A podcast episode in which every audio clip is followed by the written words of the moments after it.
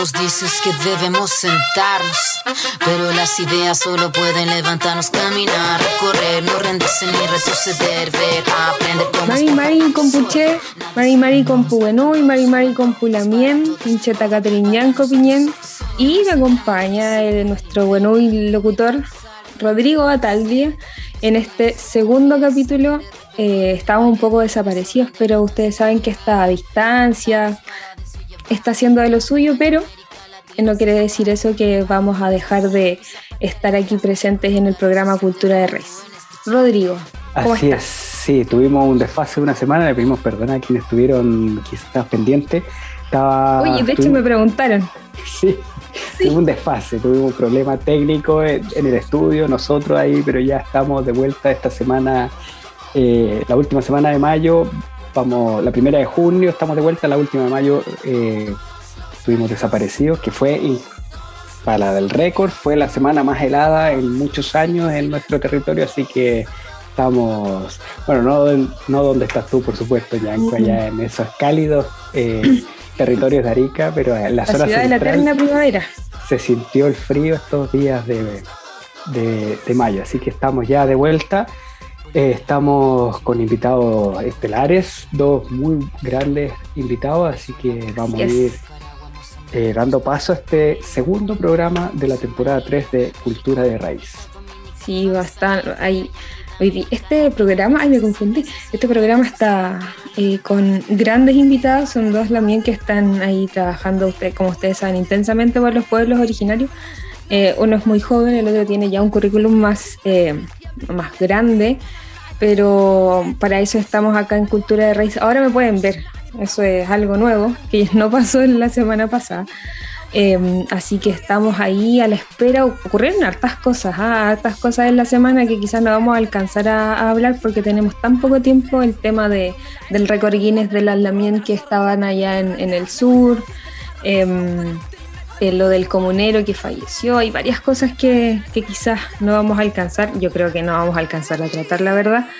Pero pueden abrir las conversaciones en, otro, en, en otros capítulos, quizás con el- los invitados indicados em, para hablar sobre aquello. De hecho, yo conozco al Lamien que, hizo el récord Guinness, Ariel Traipi, pero no, no he podido conseguir aún que no, no han co- coincidido los tiempos, que es algo que de repente pesa mucho en este, en este asunto. Em, bueno, no quiero hacerlo más largo porque ya les dije, tenemos dos invitados acá el día de hoy y hay que correr para poder conversar con ellos, así que los voy a dejar invitados al tiro nomás a esta primera canción de Latina Sativa, Empodérate, y recuerden que nos escuchan a través de la señal de aerradio.cl.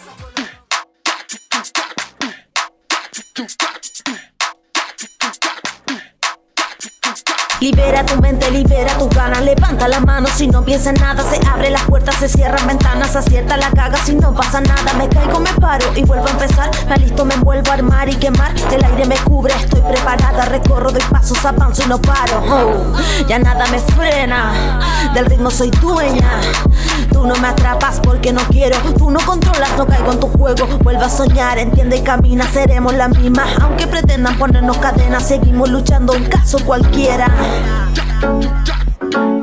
Etérea como el humo no se agota. Gota a gota la quietud en el silencio me sofoca. Quisieron callarme y no podrán. Empoderadas mujeres serán. Olvido el vacío, no tengo reparo No tiene sentido, me llega el hastío No aguanto suplicio. Para no perder tiempo Valemos lo que merecemos, no te hagan dudar Que siempre pudiste y siempre podrás. Aunque quieran apagar, la llamada dentro arderá No tengas miedo, no estarás sola. Unidas seremos más fuertes que rocas. Si no subestimes mi inteligencia No somos objetos de tu pertenencia. Luchamos porque lo queremos. Mi descendencia gritar a fuego, amar por amar Sin prejuiciar, no quiero tu clase social Tu juicio moral, ni tú que dirán Cuántas murieron en manos de tu mirada patriarcal Alzo mi puño, perdo todo miedo Aprendí a ser valiente esquivando mi ego. Mujeres que luchan, mujeres valientes Seguimos nadando contra la corriente. Mujeres que luchan, mujeres valientes Seguimos marchando a paso fuerte Mujeres que luchan, mujeres valientes Seguimos marchando a paso fuerte Mujeres que luchan, mujeres valientes Mujeres que luchan, mujeres valientes No estamos jugando diosa creadora de vida en nuestro vientre. Las religiones no tienen cabida de tierra y de fuego, de ardiente deseo. Convicción de hierro, soy dueña de todo mi deseo. Agua suficiente para dar de beber.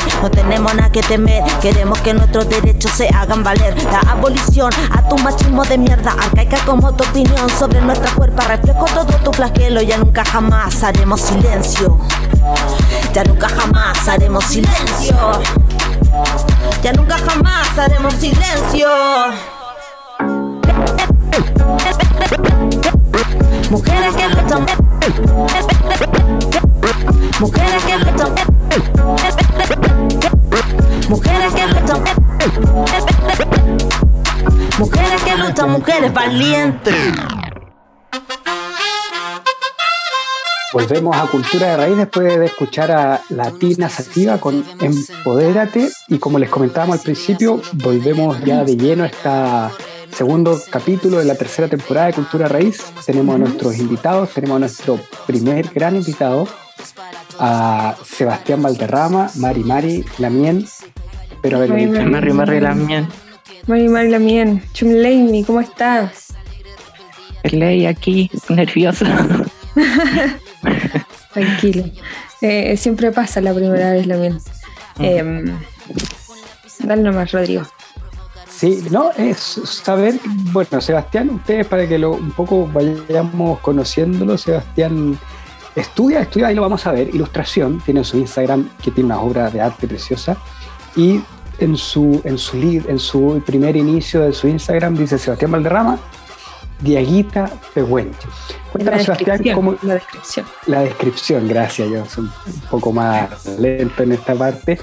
¿Cómo llegó Sebastián Valderrama a eh, identificarse, a saberse eh, Pehuenche Diaguita y eso mismo tomarlo y desde la ilustración hacer esto, este reconocimiento a, a tu raíz, a tu pueblo, a tu, a tu, a tu descendencia?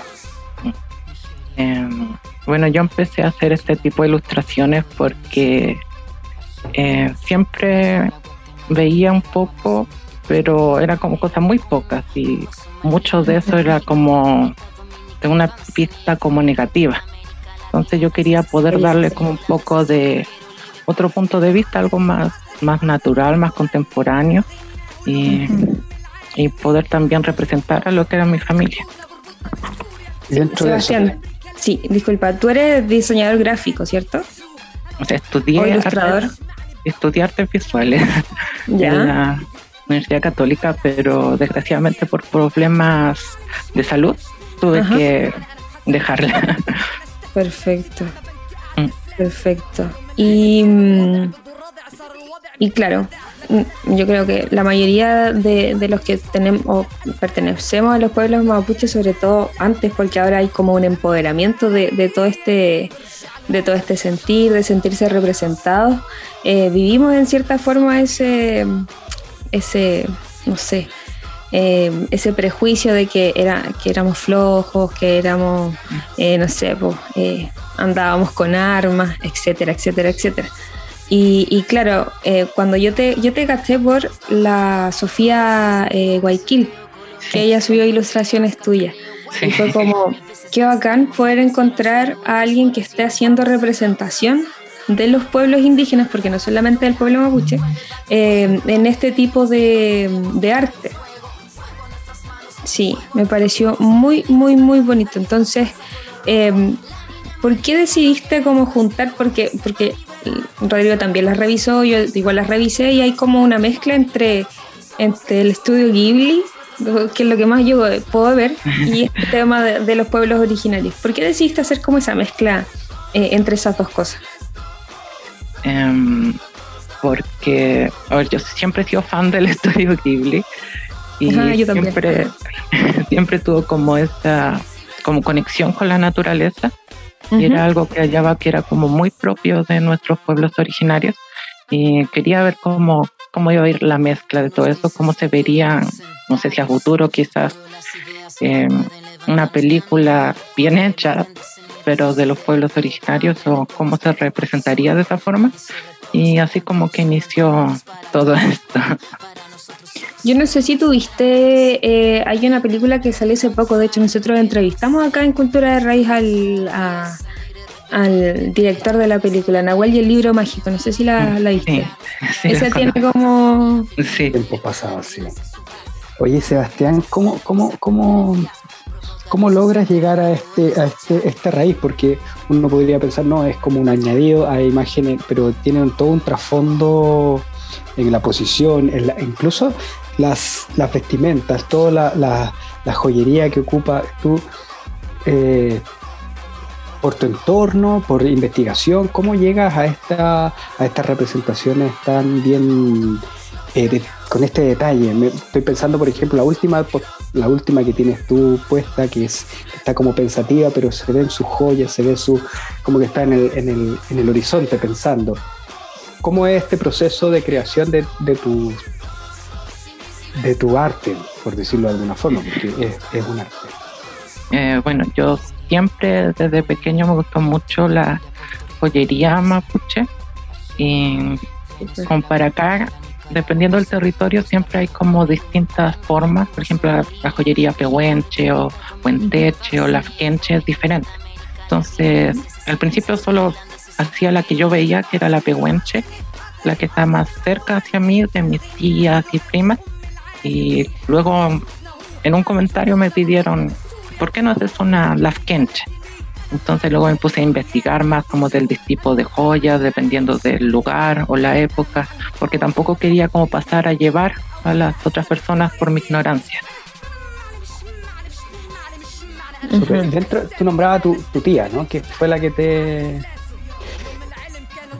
De ahí hay toda una historia de familiar. ¿Cómo, cómo es este Sebastián eh, que ya tiene 21 años, más o menos, pero antes, toda esta tradición, que, cómo es la vivencia en tu familia, tus papás, hermanos, no, sabemos, pero esta, esta carga positiva de poder llevar tu, historia al, dibujo.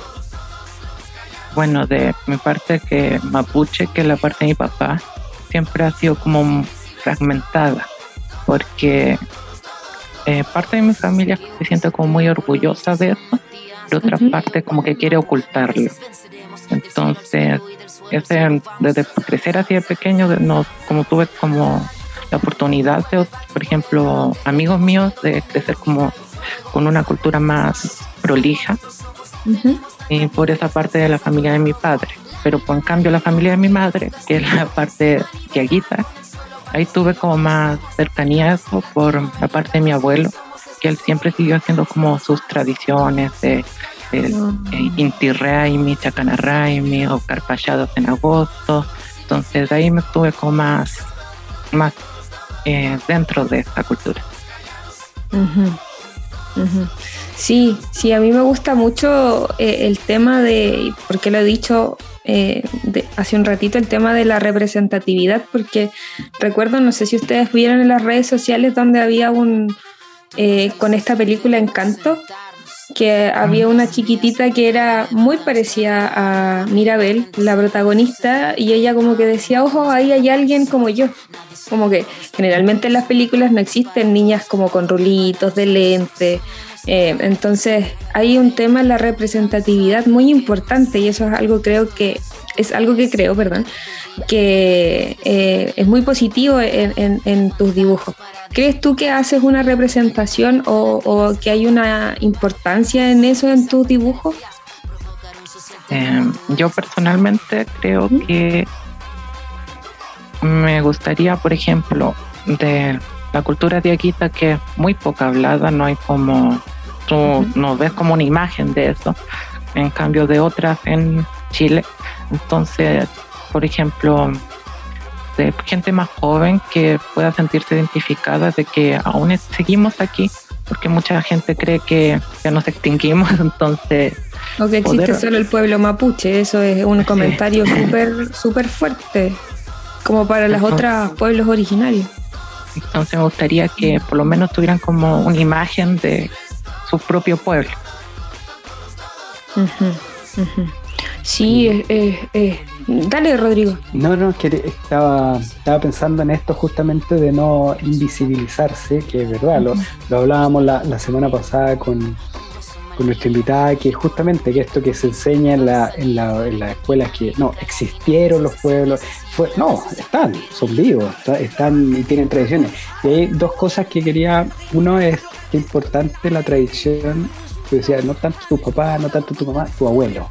En eso yo creo que es increíble que todavía, que alguien, importando quién, todavía mantenga la tradición y un otro alguien, en este caso tú, con algo súper contemporáneo, súper eh, del momento, tome esa tradición y la lleve para representarla a otros de tu misma edad, a mí que soy un poco más mayor, y uno dice, oye, esto es, esto es lo que somos, esto es lo que está nuestro país, y yo dentro de esa pregunta es cómo tú has, porque hay una, yo veía anime antiguo, Dragon Ball Z, todas estas cosas, pero veo por lo menos los rostros de tu de tus representaciones son tienen esta mezcla tan tan fina que, me gusta mucho. Como nunca has querido como mezclar, o sea, hacer un rostro más más de pueblo originario, por decirlo así, o, te sale solamente esta, esta representación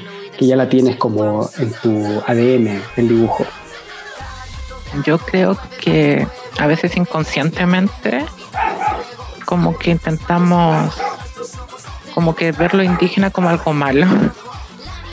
Entonces, como que inconscientemente tratamos de ocultar estos rasgos y a veces igual me he dado cuenta de eso y ese intento, por ejemplo, como antes dibujaba solo anime, pone las piel muy blancas entonces cada vez fui como yo mismo eh, dándome cuenta de que las pieles son más morenas, los ojos son más rasgados, la nariz más grande. Entonces siempre intento cambiar eso.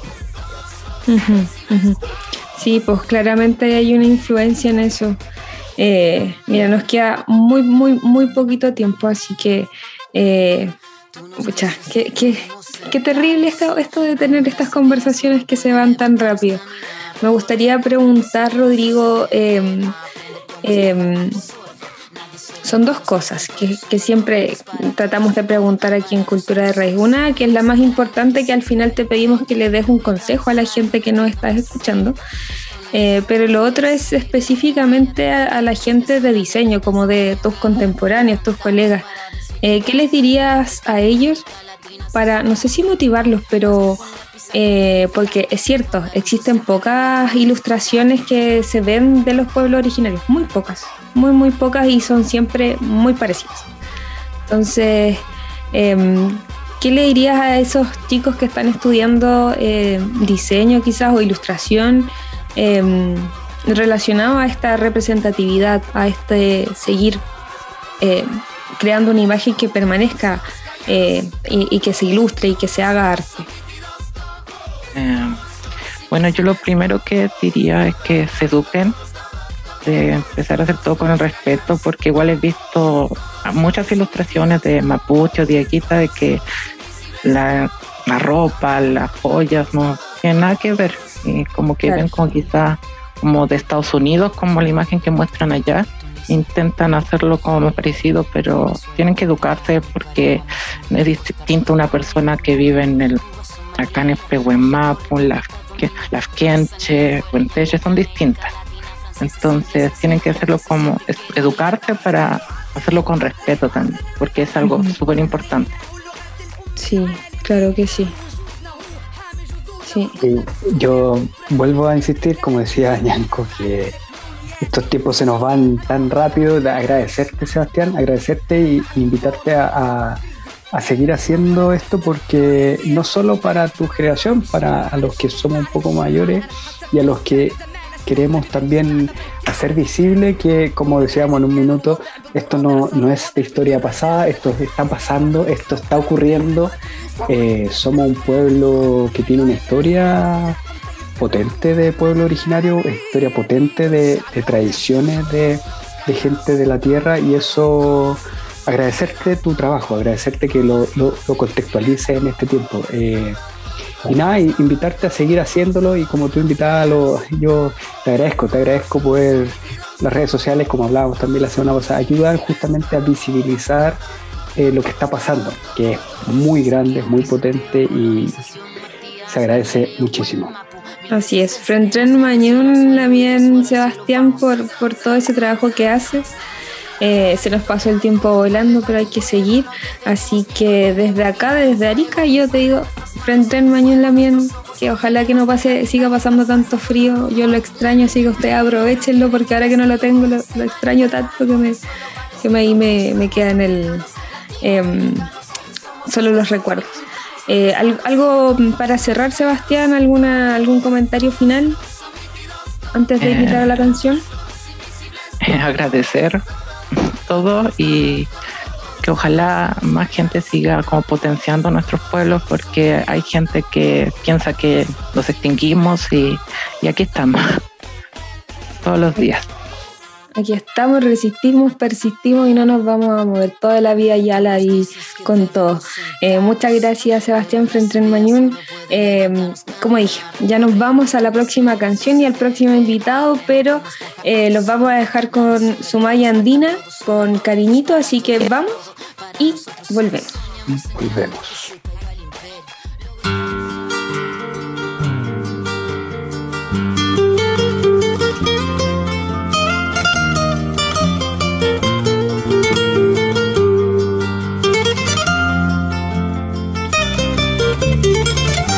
Para ti, mi cariñito.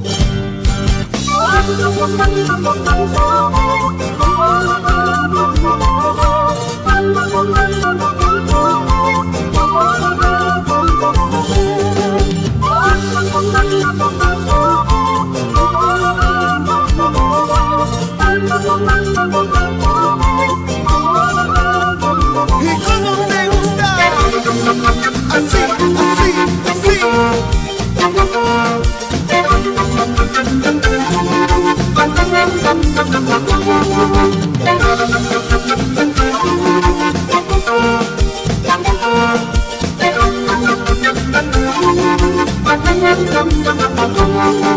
Como me gusta verte bailar, amorcito de mi vida, zapateadito cariñito, bailando con Sala y Bolivia como me gusta verte bailar, amorcito de mi vida, zapateadito cariñito, bailando con Sala y Bolivia. Si tú quieres mi cariñito, bailando este ritmo, sigue mis pasos, mi cholita, rompiendo tus taquitos. Si tú quieres mi cariñito, bailando este ritmo, sigue mis pasos, mi cholita, rompiendo tus taquitos.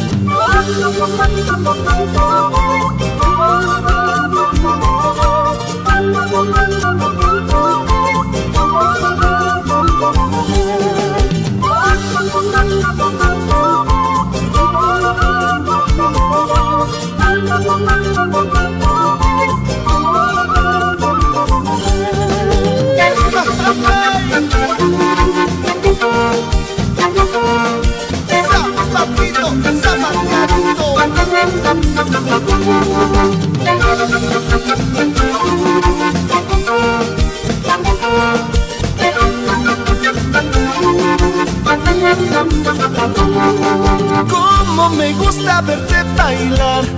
amorcito de mi vida, zapateadito cariñito, bailando con Sala y Bolivia. Como me gusta verte bailar, amorcito de mi vida, zapateadito cariñito, bailando con Sala y Bolivia. Si tú quieres mi cariñito, bailando este ritmo, sigue mis pasos, mi cholita, rompiendo tus taquitos. Si tú quieres mi cariñito, bailando este ritmo, sigue mis pasos, mi cholita, rompiendo tus taquitos. ¿Y qué pensabas que me ibas a igualar? Rompe taquitos, cholita.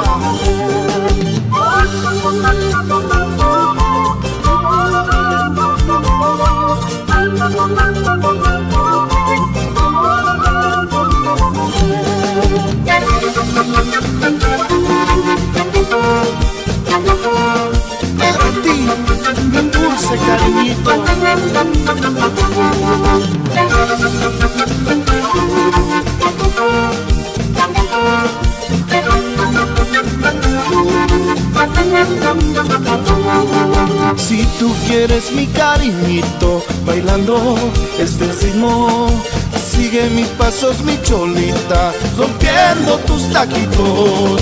Si tú quieres mi cariñito, bailando este ritmo, sigue mis pasos, mi cholita, rompiendo tus taquitos. Si tú quieres mi cariñito, bailando este ritmo, sigue mis pasos, mi cholita, rompiendo tus taquitos. Si tú quieres mi cariñito,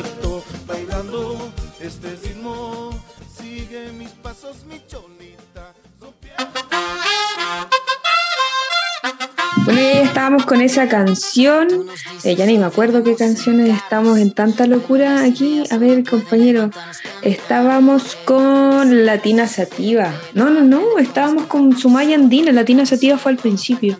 Y estuvimos también con el invitado eh, Sebastián Valderrama, quien, como ya lo vieron, lo conocen, espero que estén viendo sus redes sociales. Él es, estaba estudiando arte, nos comentó. Eh, pero después empezó a hacer este trabajo de ilustración digital. Yo no, vamos a tener que invitar a alguien que nos explique bien la diferencia entre diseñador y, e ilustrador para no confundir, porque siempre me pasa que mm, eh, uno tiende a generalizar y de repente es como, no, pues, no soy diseñador, soy ilustrador, y así.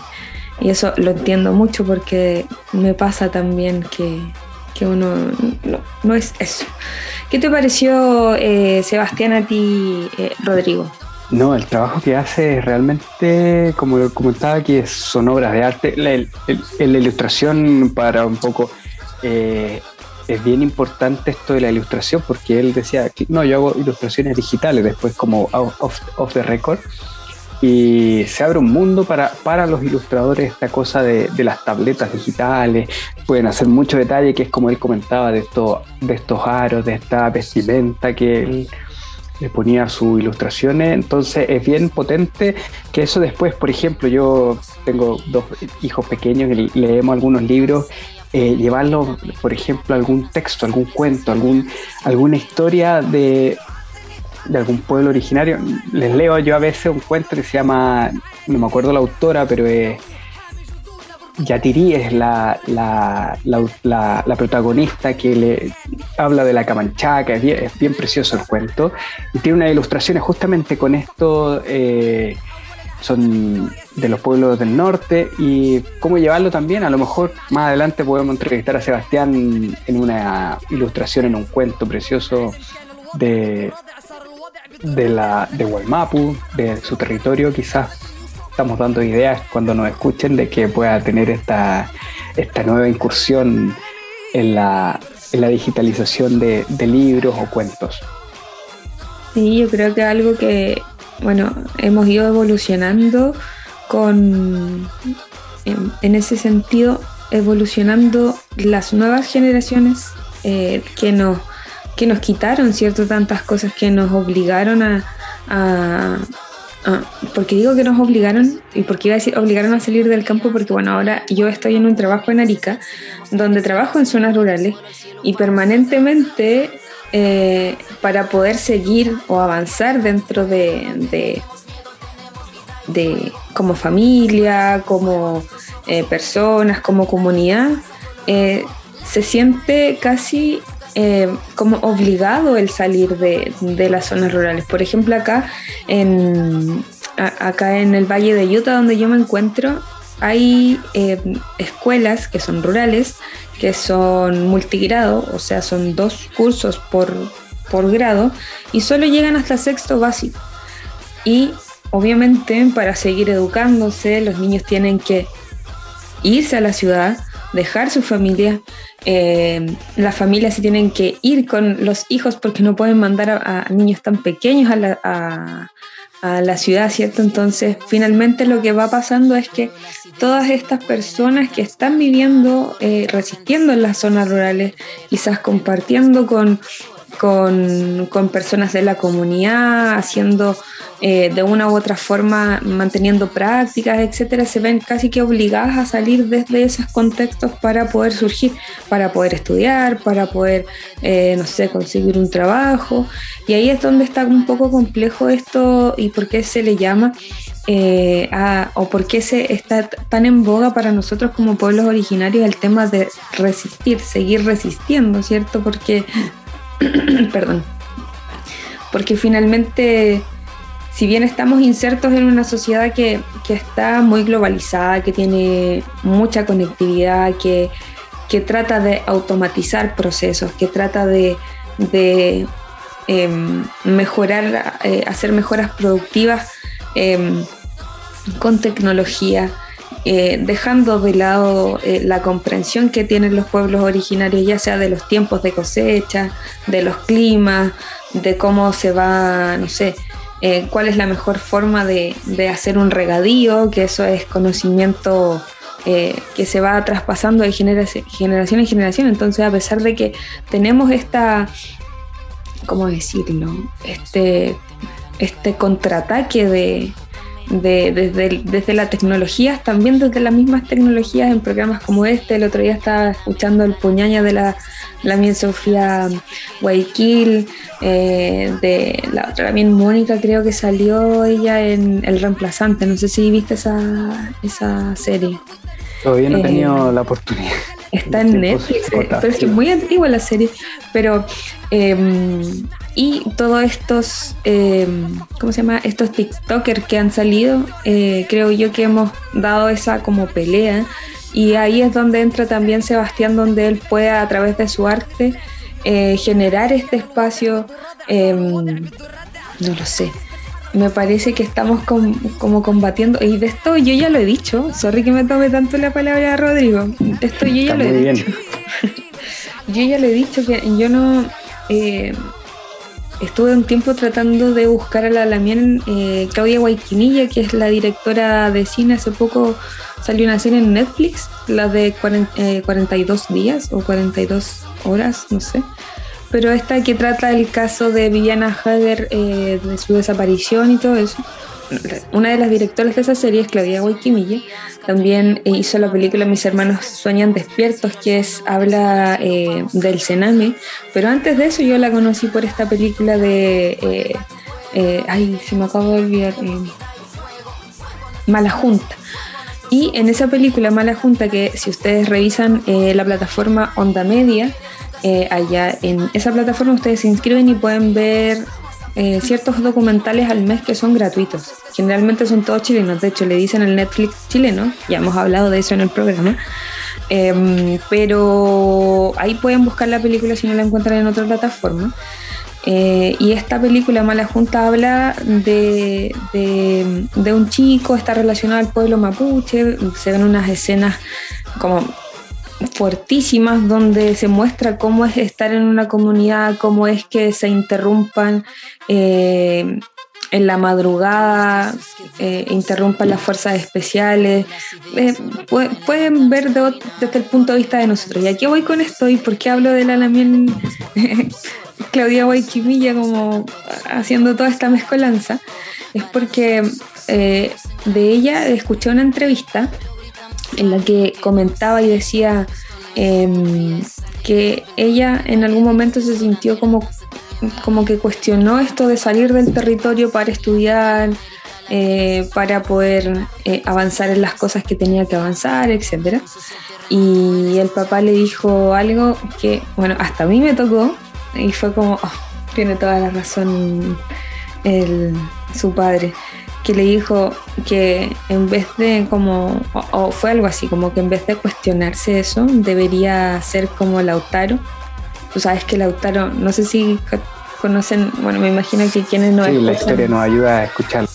Sí, sí, eh, que él fue en, cierto sentido eh, tomado por Pedro de Valdivia, le enseñó muchas cosas, él aprendió mucho de la guerra y después al escaparse de, de, este lugar, volvió a sus tierras y les enseñó cómo poder hacer estrategias de guerra para combatir a los españoles.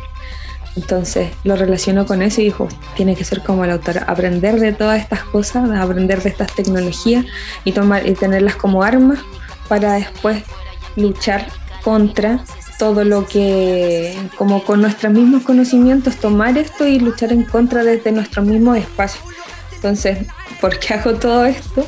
Es porque me parece que, que claro, Sebastián en ese sentido logra como tomar esas armas que no necesariamente tienen que ser literalmente armas, pero hace esta cosa como de representatividad, logra que la gente y quienes vean sus obras digan, eh, sí, esto es hermoso, tal cual eh, cualquier otro anime, así que creo que es una oportunidad que tenemos eh, sobre todo en, la, en, estas próximas generaciones, de seguir revitalizando y, rememorando, mostrar que al mundo que es hermoso, nuestra cosmovisión, todo.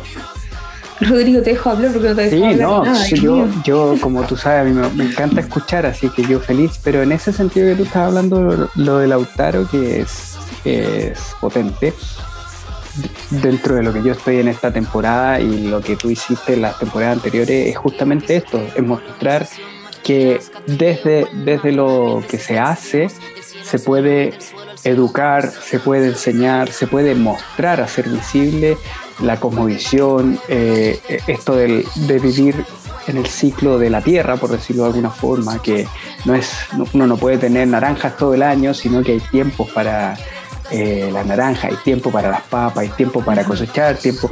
Y eso no se, si uno no lo empieza como a, hacer visible desde la experiencia, eh, queda como de lado y uno empieza que esta, esta globalización, este espacio es como normal, pero sin demonizarlo, eh, ocuparlo como una herramienta también para hacer justamente visible todo esto. TikTok, Instagram, todas las plataformas de redes sociales eh, ocuparlo en positivo, justamente para hacer de esto eh, un mundo que es, es real, no es, no es, que está oculto, no que se extinguió, como lo hablábamos con Sebastián, que no, existieron hace mucho tiempo, no, están, están, vivos, tienen una tradición, tienen una, una cosmovisión que es eh, y así también, como lo vamos a ver quizás después, podemos preguntar a nuestro segundo invitado, Fernando Pairicán, que desde la academia, o sea, desde otro mundo, ya no desde, desde el mundo de la ilustración o el mundo del, todavía, de un mundo súper académico, un doctor en historia. Entonces, desde todos los ámbitos, esto puede ser eh, visto, reconocido, sabido por, por todas las personas. Entonces, eh, ciertamente el ideal sería que uno desde su espacio, territorio, casa, hogar, comuna, poder desarrollar todas las facultades que uno tiene, pero estamos en un, en un territorio donde estamos súper centralizados, donde los, los, centros urbanos a veces están muy lejos de donde uno necesita o quiere las mejoras para la vida, salud, educación y todo.